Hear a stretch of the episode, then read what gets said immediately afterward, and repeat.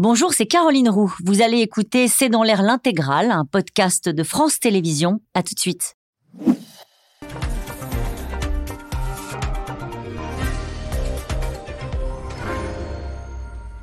Bonsoir à toutes et à tous. Nous attendons vos questions SMS, Internet et réseaux sociaux pour alimenter notre discussion. Ce sont des scènes si rares en Chine, des ouvriers de la plus grande usine d'iPhone du monde qui entrent en révolte. Les 200 000 salariés de cette usine de Shenzhou, confinés depuis le mois d'octobre, ont résisté face à des forces de l'ordre vêtues de combinaisons blanches et la répression a été brutale. Un mouvement de colère qui a éclaté aussi la semaine dernière à Canton, dans un pays donc placé sous cloche depuis trois ans.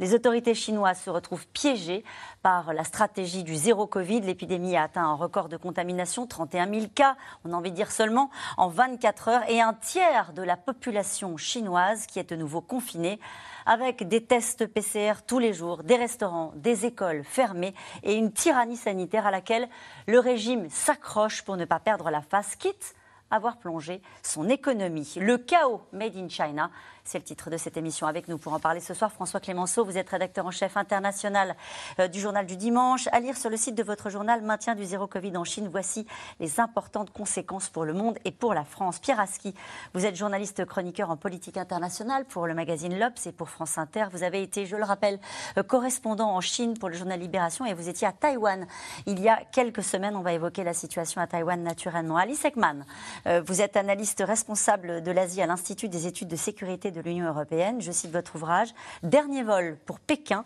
La Chine s'organise face à l'Occident, publié aux éditions de l'Observatoire. Enfin, Sylvie Matelli, vous êtes euh, économiste et directrice adjointe de l'IRIS. Je cite votre livre Géopolitique de l'économie, publié chez Erol. Bonsoir à tous les quatre. Merci de participer à ce C'est dans l'air en direct. François Clémenceau, est-ce que vous pouvez me raconter ce qui s'est passé dans cette gigantesque usine euh, de Shenzhou?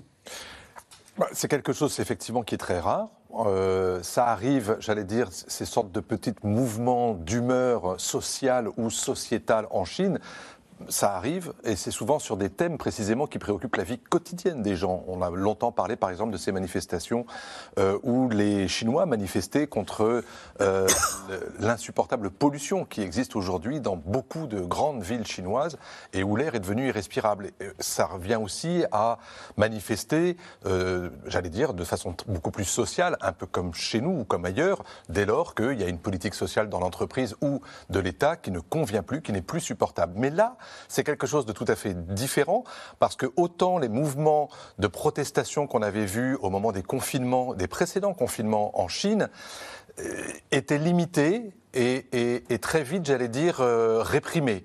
Et ça euh, on pourrait dire d'une façon un peu vulgaire, ça ne se voyait pas trop. Là, ce qui est frappant, c'est qu'on a affaire effectivement à une entreprise gigantesque dans une très grande ville. On est près de Pékin et donc forcément. 200 000 salariés. C'est ça. Donc, donc ça se voit. Ça se voit parce que la manifestation est nombreuse, elle est bruyante, elle, elle revendique et surtout, elle se bat. C'est-à-dire que vous avez vu à un moment des, ouvriers chinois de cette grande usine Foxconn, pour le coup, se saisir de n'importe quoi de ce qu'ils avaient sous la main pour pouvoir riposter face à des policiers qui, eux, n'hésitaient pas pour des raisons à la fois sanitaires et d'ordre, euh, j'allais dire policier, à réprimer, mais de façon extrêmement brutale.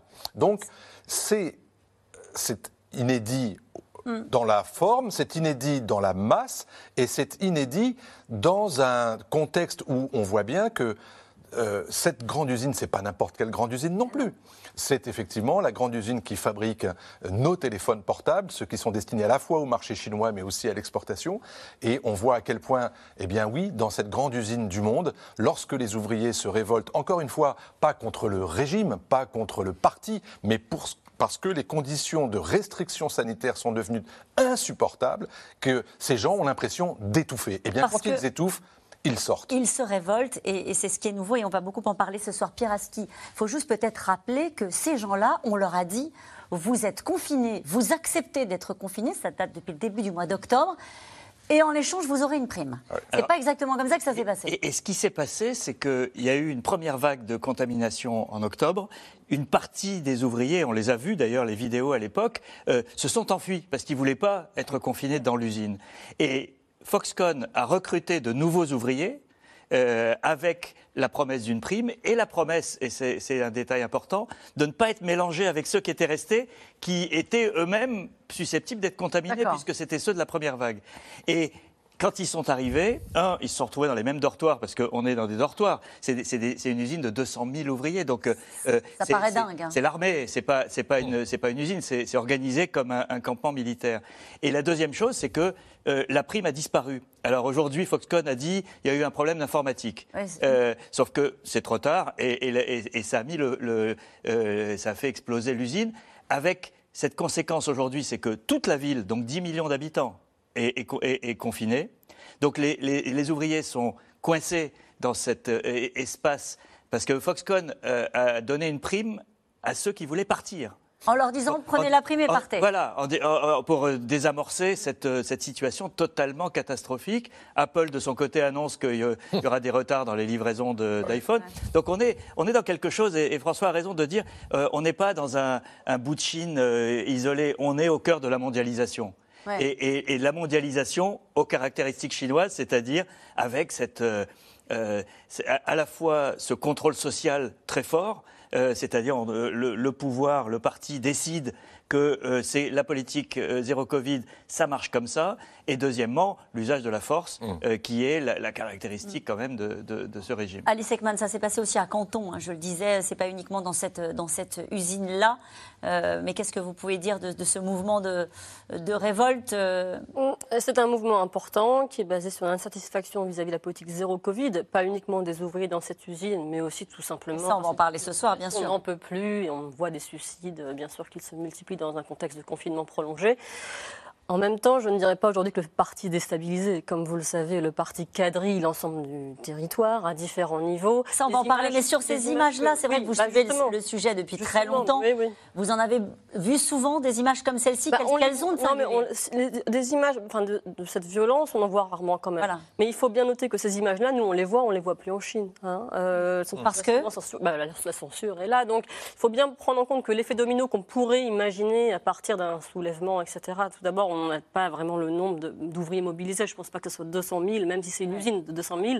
C'est une poignée d'ouvriers sur ces 200 000 qui se sont mobilisés. Je ne minimise pas la mobilisation, mais je ne pense pas, euh, compte tenu des éléments de censure que l'on connaît, compte tenu des, aussi de la répression qui, est existante, je ne pense pas que, que ce mouvement va euh, avoir un effet domino sur la ville de Zhengzhou, qui se situe au centre de la Chine, assez loin de Pékin. Et même, vous avez raison, bien sûr qu'il y a d'autres mouvements dans d'autres parties de la ville, mais c'est un effet stop and go. C'est-à-dire que certaines villes sont reconfinées, d'autres s'ouvrent. Enfin, la tendance est plutôt reconfinée, mais sûr, c'est pas un mouvement homogène sur l'ensemble du pays.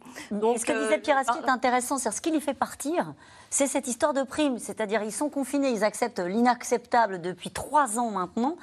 Mais il y a cette histoire de prime où on leur dit, euh, au fond, on va acheter euh, la, notre tranquillité avec une prime de 3000 euh, yuan, et finalement, ça tombe à 30 yuan, et là, et, c'est là que ça devient insupportable. Les, mobilisations ouvrières, notamment de travailleurs migrants, puisque c'est de son il s'agit, sont récurrentes. même sous Hu il y a, il y a plus de 10 ans, il y a 15 ans, on en voyait régulièrement.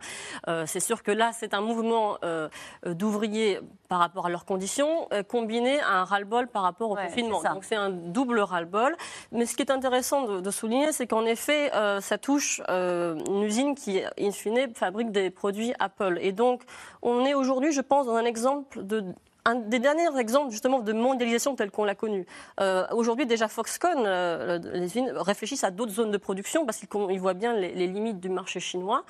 Et euh, progressivement les, entreprises américaines occidentales ne produiront plus en Chine ah dans les prochaines années. Oui, c'est en tout cas c'est un, un, mouvement progressif, mais moi c'est ce que j'appelle la bimondialisation, c'est-à-dire qu'on va avoir deux zones de production divergentes. Et les usines qui les, les entreprises qui vont produire exclusivement en Chine, ça sera exclusivement pour approvisionner le marché chinois comme Daimler le fait par exemple, certains industriels allemands, face aussi aux sanctions américaines, elles vont certainement pas réexporter vers des marchés européens ou américains actuellement. En tout cas, Sylvie Matelli, c'est euh, une entreprise taïwanaise, pour la petite histoire, hein, Foxconn, euh, un géant. C'est un géant taïwanais, c'est une entreprise qui a déjà connu des révoltes, je crois que c'était il y a une quinzaine d'années, où les gens, les ouvriers se jetaient par la fenêtre, en fait, pour s'opposer aux cadences. Donc ce qu'il faut bien comprendre, quand on voit la violence de, la réaction de ces ouvriers, euh, bien comprendre dans quelle situation et quelle frustration ils ont accumulé, parce que ce sont quand même des ouvriers qui sont, on peut les qualifier d'extrêmement dociles.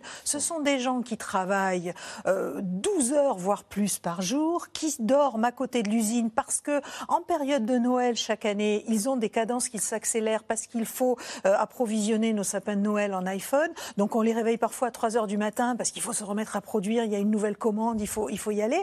Donc ils ont accepté tout ça depuis des années. Euh, et aujourd'hui, ils réagissent aussi violemment. On imagine ce que signifie, quand on pense à cette situation, euh, le, zéro Covid. En réalité, tout à fait, tout à fait. C'est que pour qu'ils arrivent à réagir comme ça, il faut vraiment que, euh, malgré l'habitude qu'ils ont d'être aussi maltraités, on soit allé encore, encore plus loin des situations qui sont juste inimaginables, je pense, vues de chez nous.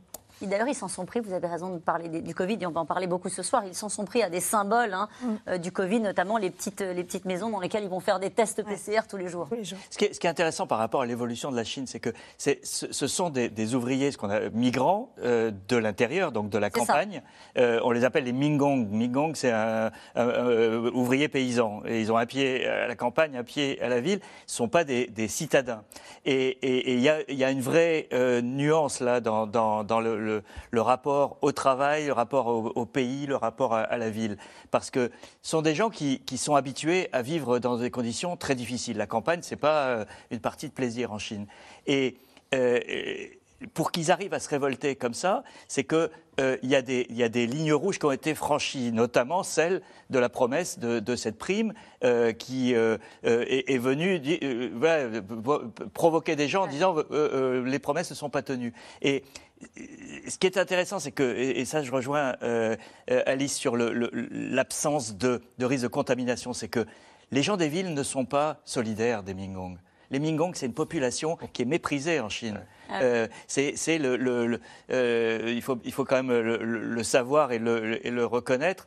sont des gens qui sont coupés du reste de la société. Quand ils sont dans une ville, il y a les quartiers des Mingong, il y a les, citadins, la classe moyenne qui les regardent de haut. Et donc le fait que les Mingong se révoltent n'est ne, pas perçu, il n'y aura pas de solidarité de la part du reste de la société, parce que ça ne marche pas comme ça. Allez, on va reparler euh, du, régime et de la façon dont il vit euh, tout ça. En tout cas, les images peut-être des tribunes de supporters euh, au Qatar sans masque sont peut-être arrivées jusqu'en Chine, une situation insupportable pour les millions de Chinois qui vivent dans un enfer sanitaire depuis trois ans à Canton comme à Changzhou, dans la plus grosse usine d'iPhone du monde. La colère a éclaté hier, on l'a compris. Gélabert et Christophe Roquet.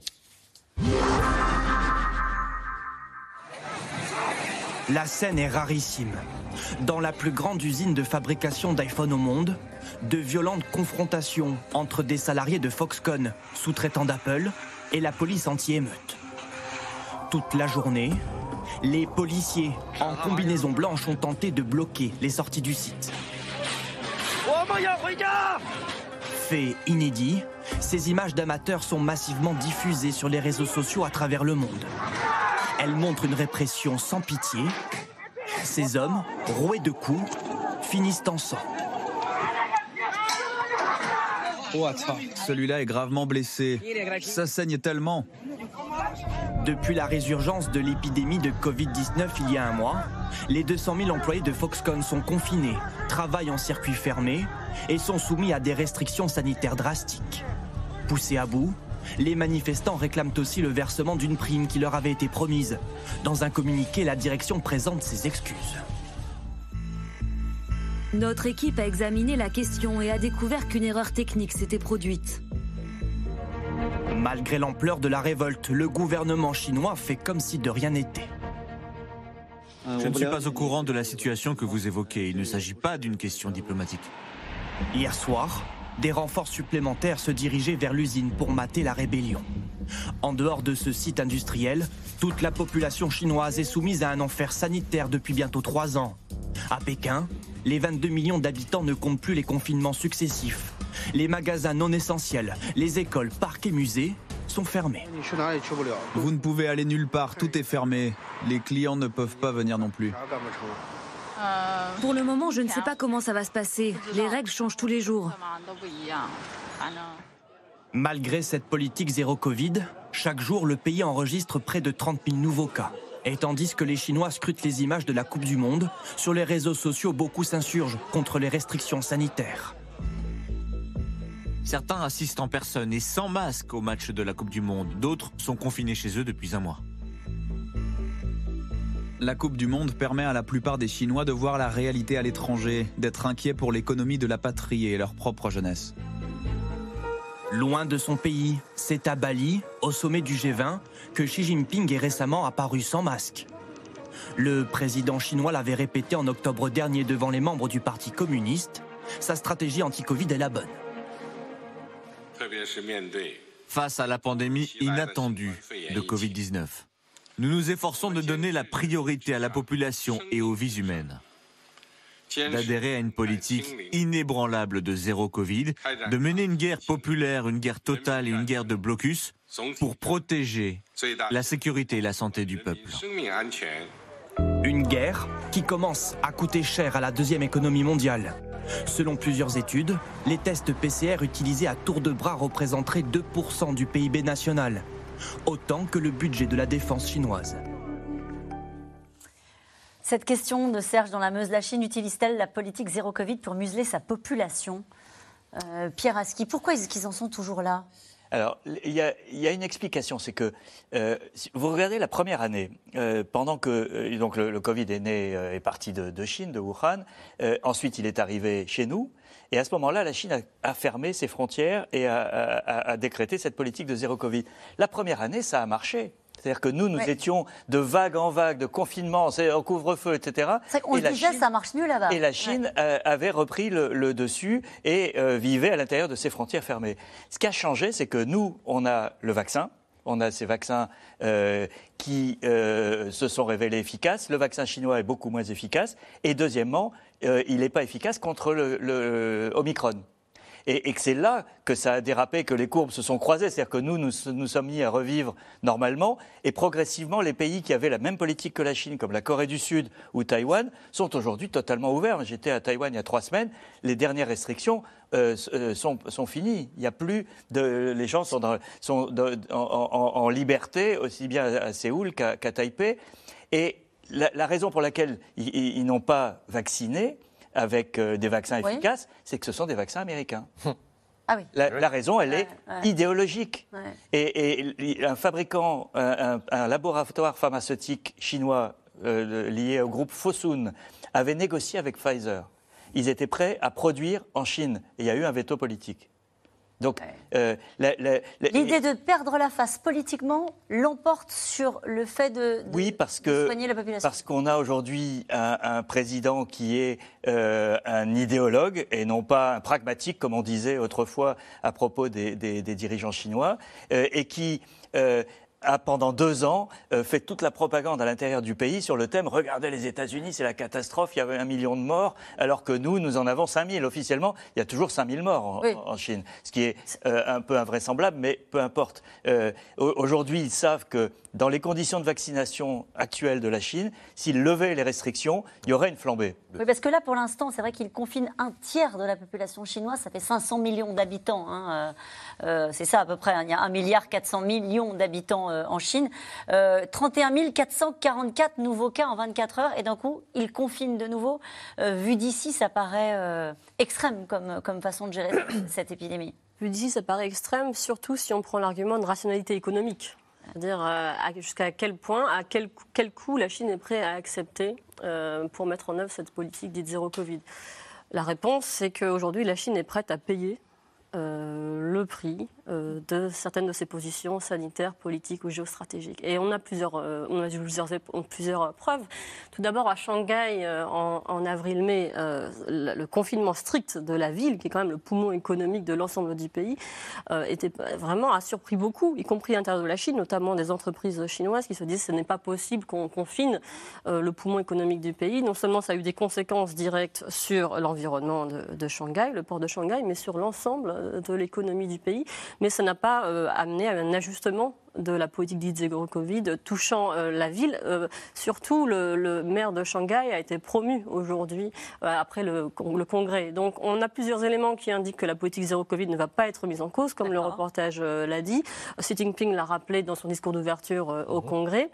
Et puis, on a en effet cet élément idéologique, mais j'ajouterais à l'élément idéologique l'élément tout simplement organisationnel et bureaucratique. C'est-à-dire que pour que Xi Jinping euh, puisse entendre des critiques une remise en cause de la politique zéro Covid, il faut quand même qu'il y ait des conseillers très très courageux dans le contexte actuel.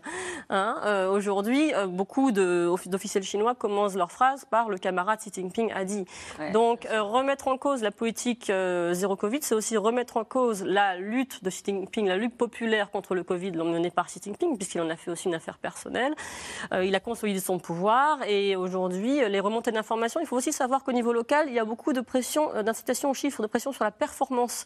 Euh, beaucoup de, oui, de représentants locaux euh, essayent de, doivent régulièrement communiquer des chiffres pour montrer qu'ils euh, savent Sur la performance de maintien de l'épidémie Oui, les performances au sens large, lutte contre la pauvreté, etc. Mais sur l'épidémie, bien sûr, il y a une incitation à la performance. Et donc, parfois, il doit y avoir une sous-déclaration, une sur-déclaration des résultats selon les intérêts des cadres locaux. Et donc, une faible visibilité du gouvernement central sur l'état réel des choses, même dans le contexte de modernisation aux technologies euh, en Chine. Et puis on arrive surtout à, oui, à certaines pratiques que l'on pourrait qualifier d'absurdes, comme tester des poissons, des laitues, etc. C'est vrai ça? Ah oui, bien sûr, hein, qui, qui, rappellent euh, vraiment, hein, je dis toute, toute, proportion gardée, mais l'absurdité de certains éléments pendant la révolution culturelle. C'est-à-dire qu'on a des pratiques absurdes, mais comme elles ont été validées par, euh, par Xi Jinping, par le secrétaire général, tout le monde s'y met et avec un certain élan, avec certain énergie. Alors après, ça ne veut pas dire qu'il n'y a pas un vrai risque sanitaire, comme vous l'avez dit euh, à l'instant, signe du pessimisme des autorités. Euh, visiblement, il est ordonné d'accélérer la création d'hôpitaux, puisque visiblement, le fait qu'Omicron ne, ne réponde pas au vaccin chinois, ça peut effectivement, dans, un cadre comme celui-ci, flamber de manière très spectaculaire. Oui, mais c'est tout le problème du troisième mandat. C'est-à-dire que vous ne pouvez plus dire aujourd'hui c'est la faute de mon prédécesseur. euh, et, donc c'est pour ça que cette politique, elle va continuer d'être menée. Et malheureusement, il y a fort à craindre qu'elle continue de donner les mêmes effets. Parce que, comme l'a dit Pierre, le vrai sujet, c'est le vaccin. Et Sinovax, si on se rappelle cette période où le vaccin est arrivé et où, rappelez-vous, Xi Jinping en faisait euh, devant le monde entier en disant nous aussi, on a le vaccin, regardez d'ailleurs, on le donne, on l'offre, on l'envoie. On Là où les pays ont testé Sinovax, ça n'a pas eu de résultats fulgurants sur la maladie. Ils ne peuvent pas copier le vaccin euh, et, dire euh, c'est un vaccin chinois, bah, ça ne se fait pas ça? D'abord, le, le, vaccin ARN que nous, nous avons développé dans les pays occidentaux, à ma connaissance, les Chinois n'ont pas cette ils sont en train de, ils, sont en train de tester en ce moment. Et, théoriquement, au cours de 2023, ils devraient avoir un, vaccin chinois performant euh, dans, dans, ce Et donc, comme il y a 60% à peu près de la population et, euh, qui est vaccinée, euh, bah, c'est pas suffisant. On avait bien vu qu'en fait, il faut atteindre 80-85%, et surtout parmi les catégories les plus à risque, c'est-à-dire les seniors euh, et les personnes vulnérables. Donc, ça, va continuer, ça ne peut que continuer. Et la difficulté, c'est que c'est pour ça que vous avez bien fait d'utiliser l'expression de piège, c'est-à-dire que s'ils l'abandonnent, bah, c'est reconnaître qu'ils ont échoué, et si en revanche ils le maintiennent, ça veut dire que sur l'économie, euh, bah, la croissance va continuer à rester affectée par euh, ces confinements successifs et surtout dans des grandes villes. Vous parlez de l'économie, mais on se met à la place de ces gens qu'on a vus là dans les reportages et qu'on voit d'ailleurs depuis le, nous la fin de la crise du Covid, où on voit des gens qu'on va chercher chez eux euh, parce qu'ils ont été contaminés. Le moral, l'humeur du pays. Euh, est-ce qu'à un moment donné, ce, pays voit les images? On l'a très bien vu dans le reportage de ce qui se passe à la Coupe du Monde où plus personne n'a de masque. Est-ce qu'il ne peut pas y avoir une colère qui s'exprime? Quand vous avez 12% de croissance, la colère, euh, on a vu comment ça s'est passé euh, dans, les, dans, les, années précédentes, lorsqu'encore une fois, il y avait des révoltes sur d'autres thèmes qui impactaient la vie quotidienne des gens. C'était relativement maîtrisé parce qu'il y avait cette croissance qui était au rendez-vous et parce que les gens étaient euh, au rendez-vous du pouvoir d'achat, de l'évolution, de l'ascenseur social, etc.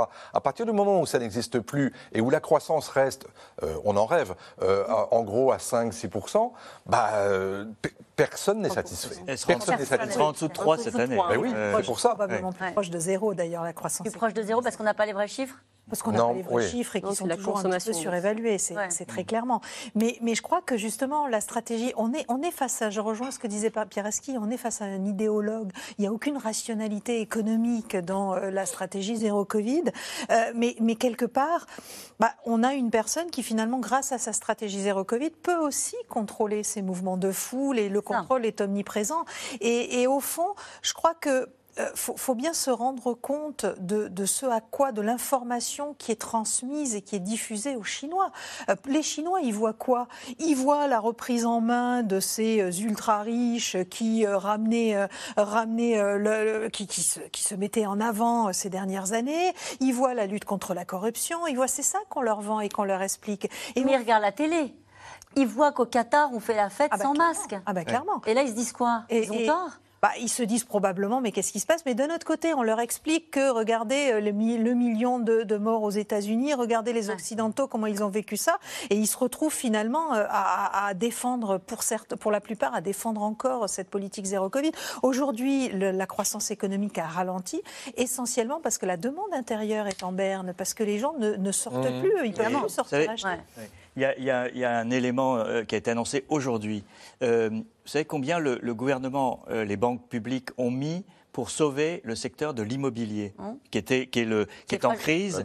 il y a une bulle énorme et qui est le cœur de, de, la création de la classe moyenne, etc. 162 milliards de dollars. 162 milliards de dollars, c'est absolument colossal. C'est-à-dire que le, corollaire de, ce qu'on dit, euh, c'est qu'il faut quand même sauver l'économie. Mm. Et donc on le fait à coup de, de mauvaise dette qui va être euh, de, la part du secteur public bancaire qui, est déjà euh, très surendetté. C'est pas la première fois qu'ils le font. Hein, c'est pas la première fois, mais, ils, n'ont pas le choix parce que l'économie aujourd'hui a besoin de ces béquilles. Euh, qui sont absolument considérables. Et, ils ont d'autant plus de difficultés aujourd'hui, c'est qu'avec la remontée des taux aux États-Unis, ils voient les capitaux étrangers en fait se rapatrier aux États-Unis et quitter le territoire chinois. Donc ils ont alors l'avantage pour eux, c'est la baisse du yuan qui permet de doper leurs exportations et donc d'avoir une balance commerciale qui a jamais, qui va de record en record. Mais la conséquence, c'est des conséquences économiques à moyen terme qui sont, c'est un effet boule de neige en fait. Hein. Il y a des fragilités. Il y a de véritables fragilités et je crains crains qu'un euh, président comme Xi Jinping, dans ce type de situation, se comporte, alors là je, je, mets mes paroles sous le contrôle des spécialistes de la Chine, se comporte comme un Mao s'était comporté en son temps, c'est-à-dire en durcissant toujours plus. Donc la stratégie zéro Covid, elle est dans cette logique-là en réalité. Il est hors de question qu'il fasse machine arrière, même s'il y a une forme de contestation et naturellement de lassitude de sa population bah, euh, Faire machine arrière, c'est reconnaître qu'on a tort. Et je pense que ce régime-là, et en particulier avec ce président-là, surtout sur ce début de troisième mandat, ne peut pas dire qu'il a eu tort. Le, risque, il est que malgré tout, dans, on est en 2022, euh, un président même d'un système comme, euh, comme la Chine communiste a besoin d'un assentiment euh, de la population. Euh, euh, et le contrat social, il y a un contrat social oh. non dit, non écrit en qui Chine, sur la prospérité. Qui est, qui est, la prospérité, la grandeur de la Chine et la prospérité de la population, qui est tenue depuis les années 90, depuis que Deng Xiaoping a relancé les réformes après Tiananmen. Et le slogan, c'était enrichissez-vous. Et, et on a créé une classe moyenne absolument colossale. Ce contrat social, il est aujourd'hui fragilisé parce que les promesses ne sont pas tenues euh, parce que les jeunes ne peuvent pas. Euh, il y, a un chômage des jeunes diplômés qui est par exemple considérable. Euh, un jeune diplômé d'une famille pauvre, c'est une famille qui s'est sacrifiée pour que son enfant unique accède à, une éducation avancée avec la promesse derrière de cette prospérité, de rentrer dans cette classe moyenne. Aujourd'hui, la machine s'est grippée. On est bien d'accord que cette classe moyenne qui est confinée ne voyage plus non plus euh, pour voir la façon dont les choses se passent euh, à Paris, à Rome, euh, où ils étaient très nombreux à venir en, en vacances. De, de hein. passeports n'ont pas été renouvelés. Hein. On a absence de touristes euh, chinois en France comme dans d'autres mmh. pays.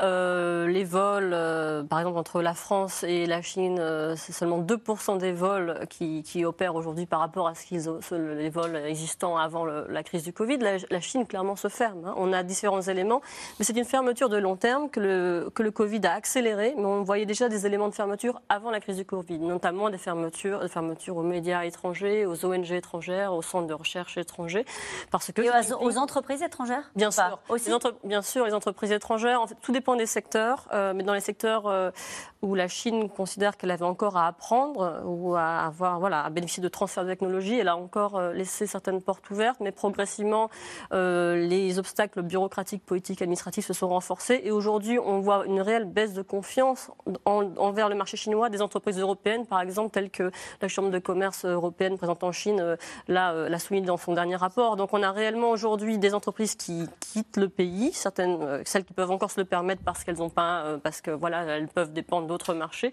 On a aussi au niveau tout simplement opérationnel des expatriés, hein, représentants d'entreprises étrangères, qui ne supportent plus de vivre. C'était la question que je voulais vous poser. Sont-ils soumis aux mêmes règles? Ah oui, oui, bien sûr. Bien sûr, ils ne supportent plus parce que même quelquefois, quand eux-mêmes le supportent, les conséquences sur leur famille, notamment leurs enfants, les fermetures des classes, les, textes, les tests Covid euh, quotidiens ou bi-quotidiens, ils ne les supportent plus. Et donc aujourd'hui, on a même des problèmes très concrets, euh, bien sûr, au déplacement au sein de la Chine, déplacement vers la Chine pour les représentants d'entreprises étrangères, et puis bien sûr, euh, résidence en Chine qui devient de plus en plus difficile. En tout cas, à Taïwan, on surveille de très très près les difficultés euh, chinoises, persuadées que le géant pourrait avoir envie d'attaquer pour masquer ses déboires internes. À la veille d'élections ce week-end, une partie de la, de la population rêve de tourner le dos définitivement à Pékin. Reportage sur place, Juliette Perrault et Pierre Dehorne.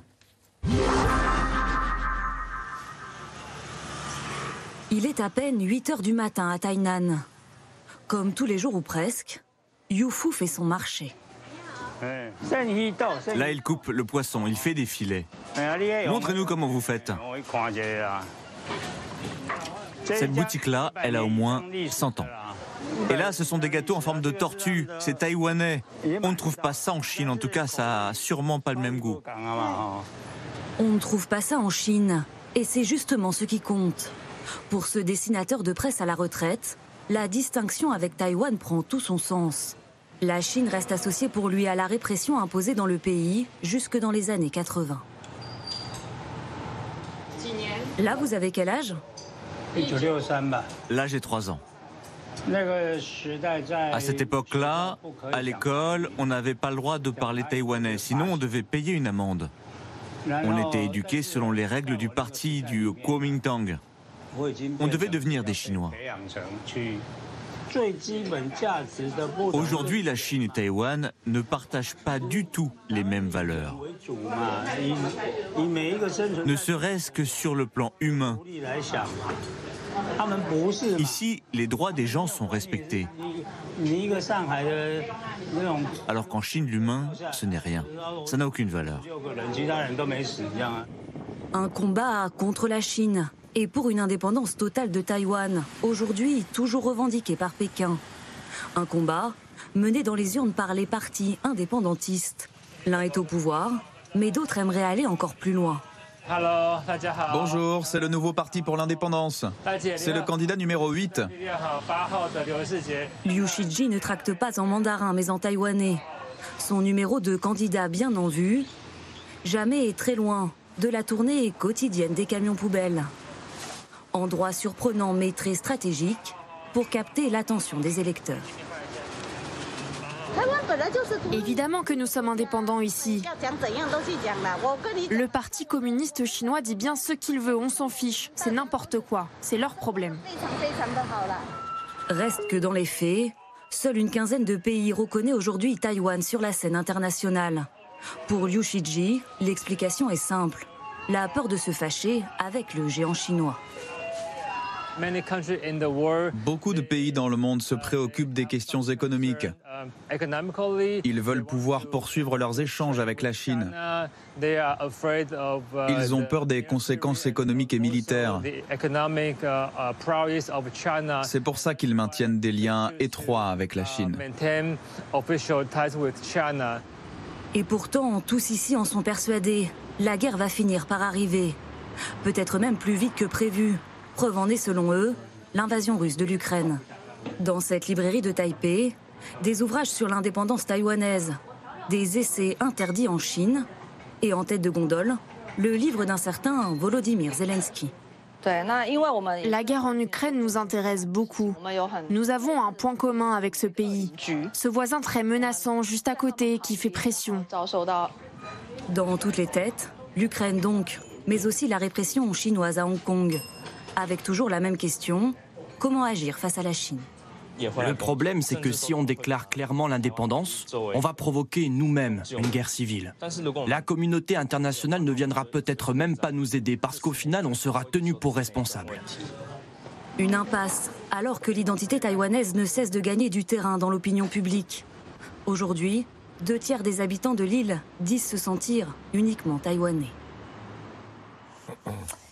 Et cette question qui nous est posée après ce reportage sur place de Sophie, Taïwan se prépare-t-elle à la guerre? Si oui, comment? Peut-être que je vais tourner vers vous, Piraski, puisque vous rentrez de Taïwan. C'est une question euh, compliquée. Les, Taïwanais, un peu comme les Ukrainiens euh, jusqu'au 24 février, ne croient pas véritablement à la guerre. Ils se savent menacés, mais ils, se, mais ils sont dans le peut-être dans un déni. en tout cas, ils s'y préparent. Il y a une armée, le, gouvernement investit énormément dans, l'armée. Il y a même, j'ai rencontré un, un, milliardaire taïwanais qui a donné 100 millions de dollars de sa fortune personnelle. Robert Tsao. Robert Tsao, pour former euh, un million de personnes à la défense civile, à, repérer la désinformation en ligne, à euh, animer la, résistance de quartier, etc. Tout ça, c'est l'impact de l'Ukraine. Euh, ils regardent l'Ukraine et ils y trouvent deux signes d'encouragement. Le premier, c'est que l'Occident a, réagi. Mm. Donc euh, euh, les Américains ont défendu l'Ukraine, donc ils défendront Taïwan. C'est un peu comme ça qu'ils le voient. Et la deuxième chose, c'est effectivement un petit pays qui résiste à un gros pays. Mm. Et, là aussi, ils, y trouvent une, raison d'espérer. la, question de l'indépendance, elle est, compliquée parce que le statu quo arrange tout le monde le statu quo, c'est-à-dire euh, Taïwan n'est pas indépendant. Euh, formellement, n'est pas membre des Nations Unies, n'est pas reconnu. Euh, la France n'a pas d'ambassade à Taïwan, il y a un bureau de représentation. Et, donc on ne touche pas à ce qui existe. Déclarer l'indépendance, c'est effectivement agiter le chiffon rouge devant, euh, là, pour le coup, une ligne rouge et là, et là, la Chine a même une loi euh, qui l'oblige à faire la guerre euh, en cas de déclaration d'indépendance. François Clémenceau Non, mais c'est exactement ça. C'est un pays qui est indépendant de fait. C'est-à-dire que, comme vous l'avez dit, l'identité taïwanaise aujourd'hui, elle est de plus en plus revendiquée. C'était, je ne sais plus, mais il me semble qu'il y a encore 20 ans, il y avait moins de 50% de Taïwanais qui se déclaraient véritablement taïwanais. Et aujourd'hui, c'est pratiquement plus des deux tiers. Donc, il y a ce sentiment-là. Et puis, on le voit dans le reportage, il y a toujours des Taïwanais qui veulent aller à l'indépendance, ne serait-ce que pour pouvoir garantir euh, par la loi, par, les, actes, cette indépendance-là. Mais comment nous, occidentaux, euh, qui voyons cette démocratie, qui est pour le coup, enfin, on le dit jamais assez, c'est une démocratie réelle, avec du pluralisme, de la liberté d'expression, du respect des minorités. Enfin, c'est un exemple pour toute l'Asie, en fait. Et le fait même que, face à 1,4 milliard de Chinois, cette population de 30 millions de Taïwanais se sente aussi forte par ses valeurs démocratiques, voilà ce qui, mobilise finalement les Taïwanais. Et c'est vrai que le statu quo, c'est la seule solution qui permet à la fois de savoir d'avoir l'appui de la communauté internationale, l'appui des Américains mm, évidemment en premier, mais aussi celui des Européens, celui des autres nations démocratiques. le statu quo, mais est-ce que c'est ce que veut euh, la Chine, le statu quo? Je rappelle juste cette déclaration de Xi Jinping lors de son entretien face à Joe Biden, qui dit la question de Taïwan est la première ligne rouge à ne pas franchir dans les relations sino-américaines. Vous entendu, bah, ne vous avancez pas sur ce terrain-là, mais que veut-il lui? Lui, c'est ce qu'il a dit d'ailleurs quand il a fait son discours au 20e congrès du Parti communiste, il a dit que la Chine se gardait le droit de réunifier Taïwan par la force. C'est donc un discours d'intimidation, c'est un discours de pression. Elle ne s'exerce pas uniquement par les mots, mais aussi, on l'a vu sur le plan militaire, au moment des grandes manœuvres inédites qui ont eu lieu l'été dernier. Elle se manifeste également par des pressions économiques sur Taïwan. Mais au final, on voit bien que c'est d'abord euh, quand vous posez la question à un certain nombre de, diplomates taïwanais, ils vous disent non, non, nous, on refuse cette idée de savoir est-ce que la Chine va attaquer. Ils disent arrêtez avec cette histoire, c'est pas quand, c'est pas si. La question, c'est est-ce que le statu quo sera préservé parce que nous-mêmes le souhaitons et les, et les autres aussi? Si vous êtes fort, si vous avez le soutien de vos partenaires, si vous, êtes, euh, si vous avez votre cohésion nationale, si vous avez les moyens de faire comprendre que cette guerre, parce que ce serait une guerre, ce serait une, prise par la force, Peut-être qu'un jour les Chinois seront capables militairement de prendre Taïwan. Pour l'instant, qu'ils ne le sont pas aujourd'hui? Aujourd'hui, beaucoup vous disent que les équipements, notamment amphibies des, des Chinois, ne sont peut-être pas forcément tout à fait prêts à cela. Et puis deuxièmement, se pose la question fondamentale, et on le voit encore une fois avec l'Ukraine, c'est l'occupation. Si vous prenez un pays, c'est pour l'occuper. C'est pas pour euh, uniquement euh, défaire le gouvernement, c'est pour l'occuper. Et est-ce que les Chinois aujourd'hui auraient les moyens de pouvoir occuper continuellement un pays qui est à ce point soucieux de sa souveraineté, en tout cas de son, de son identité c'est toute la question. Et puis il y a la question qui est posée dans le reportage par un jeune homme qui dit et que ferait la communauté internationale euh, Est-ce qu'il y aurait le même empressement à aller défendre Taïwan comme on l'a fait avec l'Ukraine? Ça c'est une vraie question et c'est l'inquiétude des Taïwanais et la difficulté des Taïwanais dans la situation, la complexité de la situation, c'est aussi que euh, la question de l'indépendance, elle est déjà tranchée sur le plan économique. Alors peut-être pas pour tout le temps, mais l'économie taïwanaise est mmh. très dépendante de, très dépendante de ses relations économiques à la Chine. Euh, euh, ils exportent quasiment 40% de, leur, de leurs produits à la Chine, en particulier les semi-conducteurs et les composants. Et on les voit aujourd'hui extrêmement inquiets euh, euh, face à la, au durci, à la guerre technologique qui est déjà engagée entre les États-Unis et la Chine et l'interdiction qu'ont posée les Américains d'exporter des semi-conducteurs et un certain nombre de composants américains électroniques vers, vers la Chine. Donc on voit que c'est très compliqué. La Chine est aujourd'hui le premier partenaire commercial de Taïwan. C'est un excédent commercial pour Taïwan qui se chiffre à plus de 200 milliards de dollars. Donc c'est quand même assez énorme et ça complique encore plus la situation parce que bah, ces intérêts-là sont pris en compte. Bien et que veulent les Américains, Alice Ekman? Les Américains euh, ont renforcé leur soutien à Taïwan, notamment depuis l'administration Trump, avec par exemple la signature euh, d'accords qui permet la visite euh, d'un représentant officiel de haut niveau américain sur l'île. Et on l'a vu prolonger, mais ce pas uniquement de sénateurs. Là, sous Trump, c'était la visite de, de, représentants officiels en poste de l'administration. Mais on a vu en effet cette politique prolongée sur l'administration Biden. Finalement, il y a eu une, forme, une grande continuité entre Trump et Biden sur Taïwan. Joe Biden qui a a fait des déclarations parfois un petit peu contradictoires, mais globalement a renforcé le soutien même matériel avec euh, la prolongation de contrats de vente d'armement à Taïwan. Et de manière générale, on a euh, une demande de renforcement de la coopération transatlantique et de la réflexion stratégique sur Taïwan, puisque oui, la question du calendrier se pose. 2024, c'est l'année des élections présidentielles taïwanaises, l'année des élections présidentielles américaines, donc c'est une année hautement sensible. Et le discours de Xi Jinping euh, d'ouverture du congrès, du 20e, donc 20e congrès il y a plus d'un mois, est assez intéressant sur Taïwan, puisqu'il il souligne une approche euh, offensive mais différenciée. Ça, c'est important à prendre en compte. C'est-à-dire que, d'un point de vue du Parti communiste chinois, il ne s'agit pas de faire ce que la Russie a fait vis-à-vis de l'Ukraine. D'ailleurs, euh, la Chine n'a pas besoin de la Russie pour avoir une stratégie vis-à-vis de, Taïwan. Toute proportion gardée, toute comparaison gardée. La Chine parle de forces séparatistes qu'il faut combattre. C'est-à-dire qu'elle considère que ce les personnes qu'on a vues dans le, dans le reportage doivent être ciblées de différentes façons. Alors on peut imaginer en tant qu'analyste cyberattaque, euh, euh, atteinte au portefeuille de différentes manières s'il y a des dépendances économiques, euh, campagne de désinformation, etc., rumeurs euh, calomnieuses. et en même temps, les patriotes existant à Taïwan, les patriotes, c'est-à-dire les personnes considérées à Pékin comme pro-République populaire de Chine, doivent être soutenues et encouragées. Donc on a une approche offensive ciblée et différenciée qui va, à mon avis, se matérialiser dans les prochains mois et années de manière très offensive, notamment en période de campagne électorale, puisque voilà. Euh, c'est pas forcément débarqué. Et c'est pas forcément militaire. Ça ne veut pas dire que l'option militaire doit être, écartée. Et d'ailleurs, l'option militaire peut être elle-même différenciée. On parle d'une attaque, par exemple, euh, euh, ciblée sur les Pratas Islands qui sont plus proches du territoire chinois. Voilà, il faut, il faut voir aussi que la situation est plus subtile qu'il n'y paraît. Et surtout, il ne faut pas mettre de côté ce qu'on appelle en anglais l'offert, c'est-à-dire l'utilisation du droit à des, à des, dans, une dimension offensive. Il faut se rappeler que Hong Kong, même si c'est une situation différente, mais l'adoption de la loi sur la sécurité nationale a été 2020, a surpris beaucoup, y compris en Europe.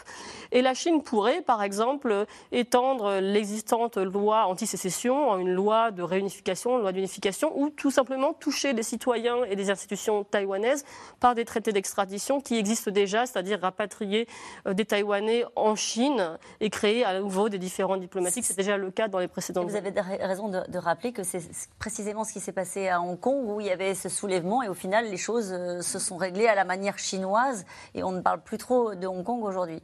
Mais Hong Kong, c'est le, le, point de bascule en fait hmm. euh, pour les Taïwanais. C'est-à-dire que euh, c'est le moment où une partie de l'opinion qui était hésitante s'est dit mais la Chine ne tient pas ses promesses puisqu'elle elle, s'était engagée sur 50 ans d'autonomie euh, de Hong Kong et qu'au bout de 25 ans, euh, elle a mis fin de fait à cette autonomie avec la, loi de sécurité nationale. Donc beaucoup de Taïwanais disent, mais depuis Hong Kong, en gros, on ne croit plus les promesses de Pékin, puisque pendant longtemps, la Chine a proposé à Taïwan le même système, c'est-à-dire ce qu'on appelait un pays de système, c'est-à-dire la cohabitation. En gros, vous revenez dans, la, dans le giron de la mère patrie, mais, si vous voulez garder votre démocratie, vous, vous, gardez vos institutions locales, votre Gay Pride. Euh, j'étais là-bas au moment de la Gay Pride, c'est la plus grande Gay Pride d'Asie, alors qu'en Chine, c'est totalement interdit. Donc, vous voyez, Taïwan, en fait, cultive tout ce qui la différencie euh, du, continent. Et, donc l'autonomie permettait de garder ça, sauf qu'aujourd'hui, les Taïwanais n'y croient plus. en tout cas, Pékin garde, on l'a compris, son, son peuple sous cloche sur son territoire, mais aussi, vous allez le voir, dans le reste du monde, à l'aide de commissariats politiques. Il y en aurait 54 euh, dans 30 pays, dont 3 en France, des policiers chinois euh, qui se font discrets et qui ont une mission, faire taire toute critique de la part de ces ressortissants exilés, Aubry Perrault et Ilana Azincote. Depuis la rue, rien d'étonnant, rien à signaler. Et pourtant, dans cet immeuble de Paris ou dans ce bâtiment de banlieue, travailleraient des policiers chinois en toute discrétion. Ces lieux ne sont pas enregistrés comme des représentations consulaires, mais sur ce site internet, les autorités chinoises présentent ces agents de Pékin dans leur bureau de l'étranger. Aux Pays-Bas, un journaliste est allé toquer directement à leur porte. Lorsqu'il lui demande si elle travaille pour Pékin, Qu'est-ce que vous voulez dire avec poste de police? Moi, je suis néerlandaise, je suis née ici, j'ai grandi là, ma famille aussi. Nous n'avons rien à voir avec la Chine. Ce rapport d'une ONG indique tout le contraire. Publié en septembre dernier, il révèle un vaste réseau clandestin. L'œil de Pékin, présent dans une trentaine de pays au moins. Aux Pays-Bas et en France donc, mais aussi en Italie. Il y aurait même huit postes de police de ce genre en Espagne et deux en Hongrie. Lorsqu'il découvre des inscriptions en chinois ici, ce député hongrois décide de mener l'enquête. Nous avons fait une vidéo sur ce sujet. J'ai demandé à être informé sur leurs activités. Ils ont alors supprimé toutes les inscriptions. C'est donc qu'ils ont certainement regardé cette vidéo et qu'ils savent que ce qu'ils font n'est pas acceptable. Tour à tour, plusieurs gouvernements ont annoncé lancer des enquêtes, jusqu'à contraindre la Chine à répondre très officiellement. Les institutions que vous avez mentionnées ne sont pas des commissariats ou des services de police. Leurs activités sont destinées à aider les citoyens chinois qui doivent renouveler leur permis de conduire expiré ou fournir des bilans de santé. Aider les ressortissants chinois dans leurs démarches administratives, ça, ce serait pour la version officielle. Officieusement, l'ONG auteur du rapport affirme que ces agents seraient plutôt chargés d'intimider les expatriés. Nous étudions ce qui est mis en place par le Parti communiste chinois pour persuader les gens de revenir. Ils utilisent des mécanismes illégaux pour les faire rentrer en Chine contre leur gré. Il y a les menaces et le harcèlement de famille en Chine, la détention de ces membres de la famille, mais aussi le fait de suivre directement ces personnes où qu'elles se trouvent dans le monde. Entre avril 2021 et juillet 2022, 230 000 individus auraient justement été persuadés de rentrer en Chine. Parmi eux, des politiciens ou des hommes d'affaires en fuite, mais aussi les personnes considérées comme opposants ou ennemis du régime, comme Gulbahar. Cette Kazakh d'origine ouïghour a passé plus d'un an dans un camp du Xinjiang avant de se réfugier en France. Mais elle n'en a pas fini pour autant avec les autorités chinoises, raconte-t-elle.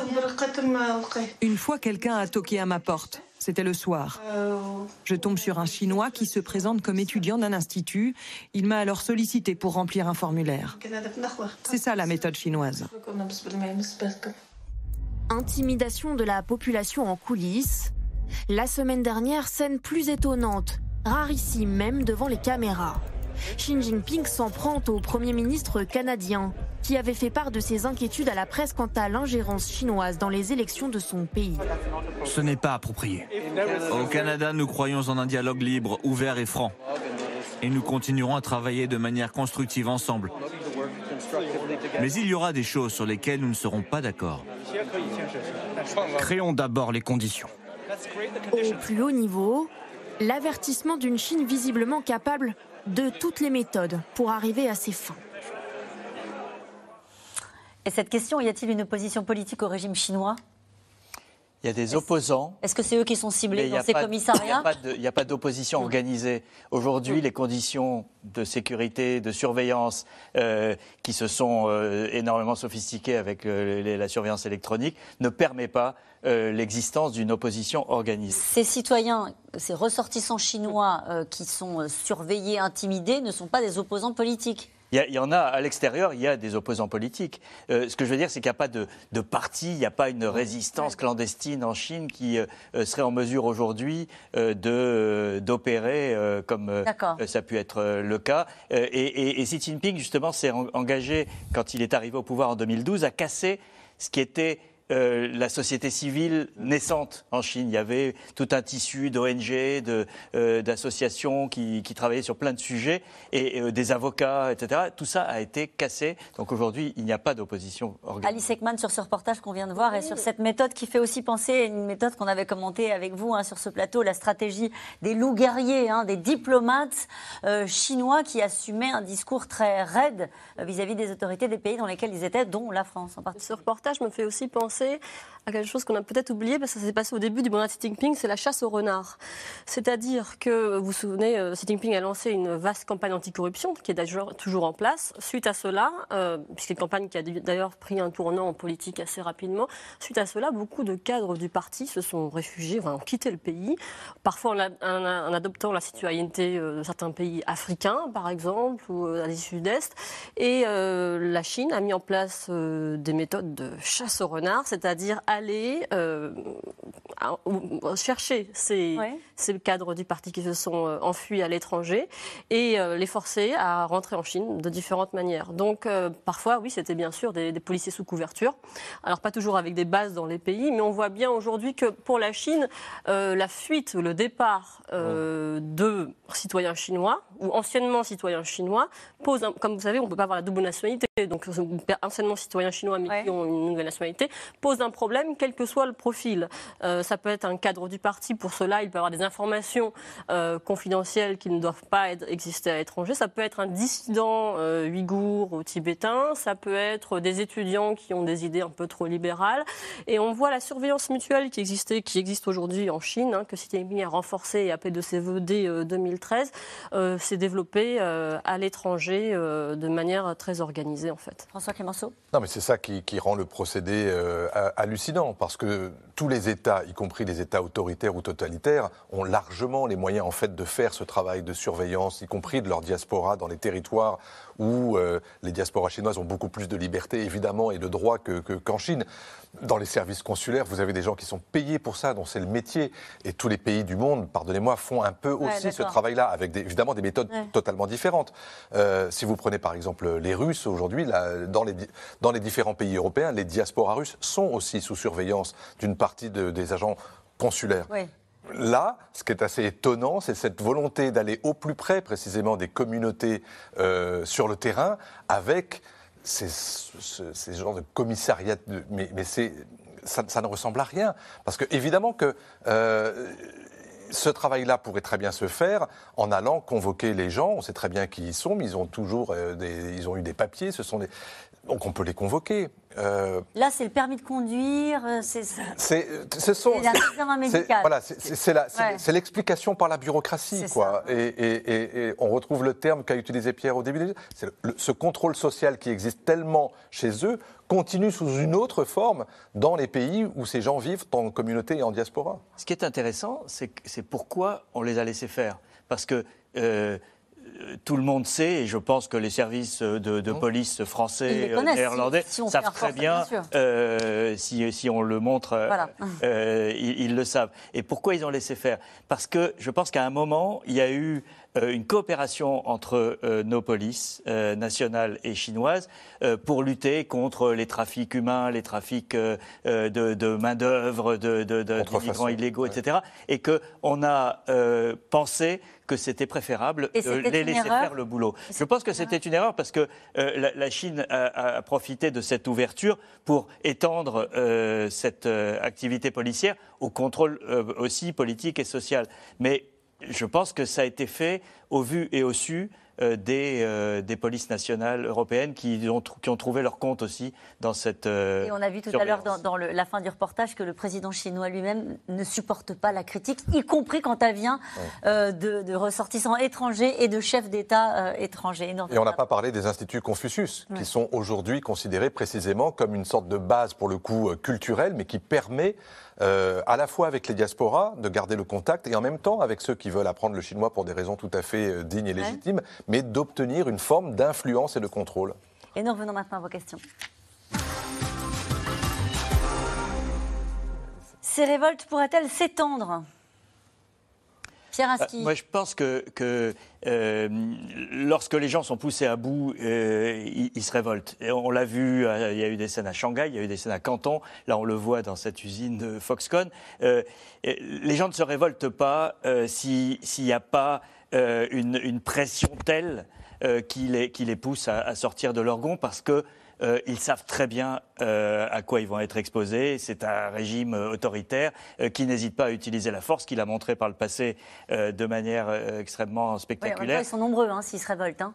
Oui, mais, euh, euh, je, vous voyez, les scènes auxquelles on a assisté, que ce soit à Canton ou là, dans l'usine de Foxconn, ne mettent pas en danger le, régime. On n'est pas dans, quelque chose euh, qui fait tache d'huile et qui prend l'ensemble du pays. on a des révoltes ponctuelles là où euh, le contrôle euh, de, sanitaire est, excessif. C'est ce qui s'était pas. Vous voyez, ça a commencé avec Shanghai, où des gens dans des quartiers, parce qu'ils n'ont même pas le droit de sortir, comme nous, on pouvait sortir une heure pendant le confinement pour aller euh, faire des courses, et, des gens avaient faim n'avaient pas assez à manger. Et donc là, effectivement, les gens sont poussés à bout et, là, il y a une, sorte d'exaspération euh, assez massive qui euh, euh, parfois peut exploser. Mais je ne crois pas, moi, à une révolte du pays dans, sa globalité.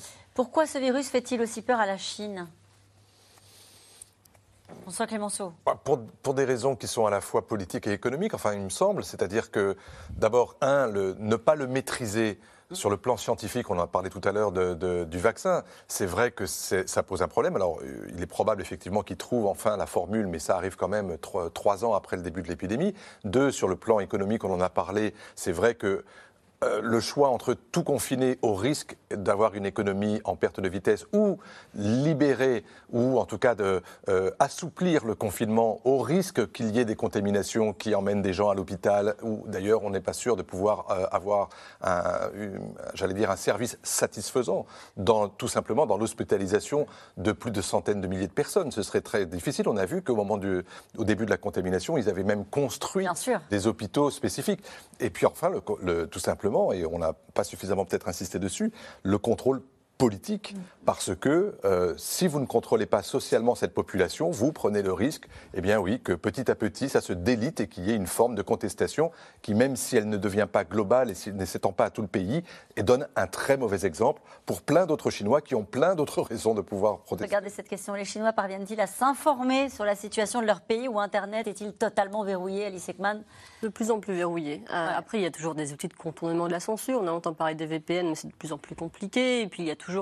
Euh, je veux dire, on est vraiment loin aujourd'hui de l'Internet qu'on connaissait euh, sous Hu Jintao, hein, il y a plus de dix ans. C'est-à-dire qu'on a vu l'émergence des réseaux sociaux euh, sous le président précédent et on avait vu une approche finalement assez ambiguë de censure qui, a toujours existé, mais avec des certains questionnements sur la manière dont, dont finalement développer cette censure. Et sous Xi Jinping, il n'y a plus d'ambiguïté. C'est on, supprime les contenus. Ils ont des réseaux sociaux sur lesquels bien ils sûr, énormément. bien sûr, très actifs, mais par exemple les suspensions de comptes, des comptes fermés, c'est vraiment des pratiques très très courante.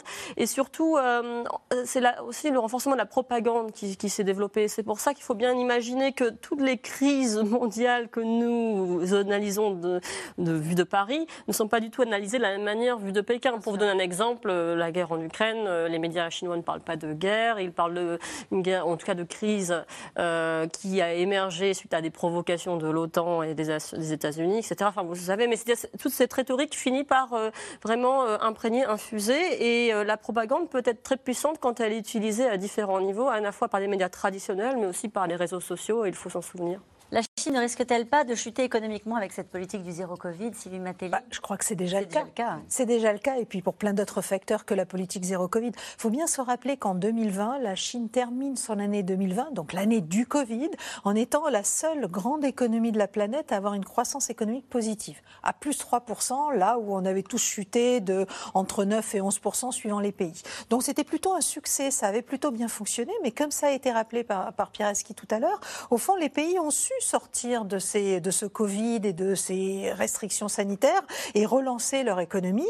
Et euh, aujourd'hui, la performance économique de la Chine, fin 2021, était déjà euh, relativement décevante. Elle est encore plus en Et regardez cette question, les problèmes de la Chine, une bonne nouvelle pour l'Europe et les États-Unis? Bah bah non, absolument pas, parce que la Chine est au cœur du réacteur euh, de la mondialisation et du modèle économique. Alors c'est d'autant moins une mauvaise nouvelle que le ralentissement économique de la, de la demande en Chine bah, entraîne une moindre demande de biens euh, en provenance des pays occidentaux, mais c'est encore une, plus mauvaise nouvelle au sens où finalement les Chinois exportent massivement et à des tarifs plus élevés parce qu'il y a de l'inflation en Europe et aux États-Unis.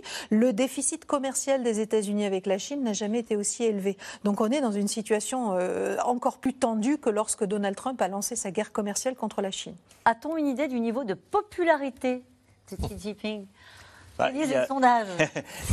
il n'y a, pas de sondage, mais il y, a, euh, il y a une propagande absolument massive. Il y a un culte de la personnalité depuis euh, dix ans euh, qui n'avait pas connu d'équivalent depuis Mao. Alors, on n'est pas dans des situations comparables, mais malgré tout, il y a voilà, un leader absolu. et là où il y avait une relative collégialité dans les, les administrations précédentes, pour employer un terme américain, il y a aujourd'hui un seul chef qui est euh, adulé et qui est euh, craint. Euh, qui est craint mais qui est, qui, est, qui est, aussi le, grand-père euh, sage euh, qui euh, va manger des, peuples.